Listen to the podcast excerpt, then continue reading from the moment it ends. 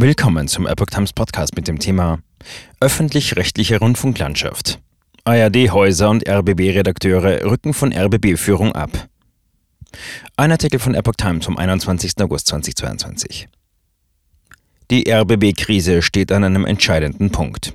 Die ARD-Häuser haben in der Affäre um die abberufene Intendantin Patricia Schlesinger das Vertrauen in die Spitze des Senders verloren. Vertreter der RBB-Redakteure fordern offen den sofortigen Rücktritt. Es ist ein beispielloser Vorgang in der ARD-Geschichte. In der Krise beim Rundfunk Berlin-Brandenburg gehen die Intendanten einen nie dagewesenen Schritt und distanzieren sich scharf von der Spitze des kleinen Senders. Der Vorwurf. Die RBB-Leitung arbeitet die Affäre um Filz- und Vetternwirtschaft rund um die abberufene Senderchefin Patricia Schlesinger nicht hinreichend und nicht transparent genug auf.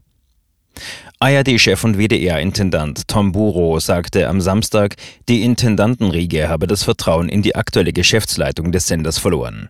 Wenig später forderten die Vertreter der RBB-Redakteure den sofortigen Rücktritt der Führung. Am Samstagvormittag war bereits Friederike von Kirchbach zurückgetreten, bis dahin Vorsitzende des Rundfunkrates, eines Kontrollgremiums im Sender. Und die Geschäftsleitung? Bis Stand Sonntagmittag keine öffentliche Reaktion. Erste Meldung in der Tagesschau. Über den Schritt der ARD-Intendanten wurde am Samstagabend als erste Nachricht in der 20 Uhr Tagesschau vor Millionen Zuschauern berichtet. Mehr Priorität kann man in der ARD-Welt dieser Aussage nicht einräumen. Bureau, der die Geschäfte führt, seitdem Schlesinger am 7. August ihren Rücktritt als ARD-Vorsitzende erklärt hat, sieht die aktuelle Situation bei der kleineren ARD-Anstalt in Berlin und Brandenburg so. Es scheint so instabil, dass man sagen kann, es besteht die Gefahr, dass sich die Strukturen des RBB anfangen aufzulösen. An diesem Montag wird sich das zweite Kontrollgremium, der RBB-Verwaltungsrat, treffen. Es wird um die konkrete Vertragsauflösung Schlesingers gehen, die vor einer Woche vom Rundfunkrat als Intendantin abberufen worden war. Dann soll auch klar sein, ob die 61-Jährige eine Abfindung bekommt. Auch um Pensionsansprüche könnte es gehen. Schlesinger war seit Jahresbeginn ARD-Vorsitzende und seit 2016 RBB-Intendantin. Der ARD-Vorstoß und der Unmut des RBB-Redaktionsausschusses setzen auch die Kontrollgremien weiter unter Druck. Der Verwaltungsrat muss seine eigene Arbeitsweise aufarbeiten, was er bereits angekündigt hat. Chefkontrolleur Wolf-Dieter Wolf trat zurück und steht mit Schlesinger im Zentrum der Vorwürfe, die beide zurückwiesen. Es geht um umstrittene Beraterverträge für ein RBB-Bauprojekt, um Abstimmungen zwischen beiden zum Gehalt und Boni für Schlesinger und um Aufträge für den Ehemann und Ex-Spiegel-Journalisten Gerhard Spörl bei der Messe Berlin, wo Wolf bis vor kurzem in Personalunion auch Chefaufseher war. Die Generalstaatsanwaltschaft Berlin ermittelt gegen die drei wegen Untreue und Vorteilsannahme. Es läuft zudem eine externe Untersuchung einer Anwaltskanzlei. Das Vertrauen in die RBB-Führung ist hin. Die ARD-Senderchefs wollen sich nun sogar hin und wieder ohne den RBB zu Sitzungen treffen. Aus Kreisen verlautete, dass es am Freitagabend zum ersten Mal eine Intendantenschalte ohne den RBB gab. Wir, die Intendantinnen und Intendanten der ARD, haben kein Vertrauen mehr, dass der geschäftsführenden Leitung des Senders die Aufarbeitung der diversen Vorfälle zügig genug gelingt, hieß es von ARD-Chef Buro. Ähnlich äußerten sich NDR-Intendant Joachim Knut, HR-Senderchef Florian Hager und SWR-Intendant Kai Knifke, der nächstes Jahr wohl der neue ARD-Vorsitzende sein dürfte. Nach dpa-Informationen sollen mangelnde Aufklärung bei dem umstrittenen Bonussystem für Führungskräfte eine Rolle für den jetzt deutlichen Schritt gespielt haben. Aus ARD-Kreisen war auch zu hören, dass manchmal nach Intendantenschalten ganz neue Sachlagen zu Vorwürfen rund um den RBB vorlägen, die zuvor nicht von dem Sender in der Runde kommuniziert worden seien. Die ARD-Intendanten hatten zum ersten Mal von den Filz- und Protzvorwürfen aus der Presse erfahren müssen, wie Boro kürzlich in einem dpa-Interview sagte.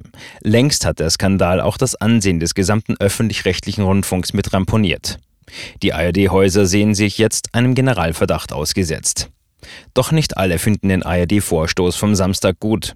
Aus dem RBB-Rundfunkrat gibt es Stimmen des Unmuts. Ein Beispiel.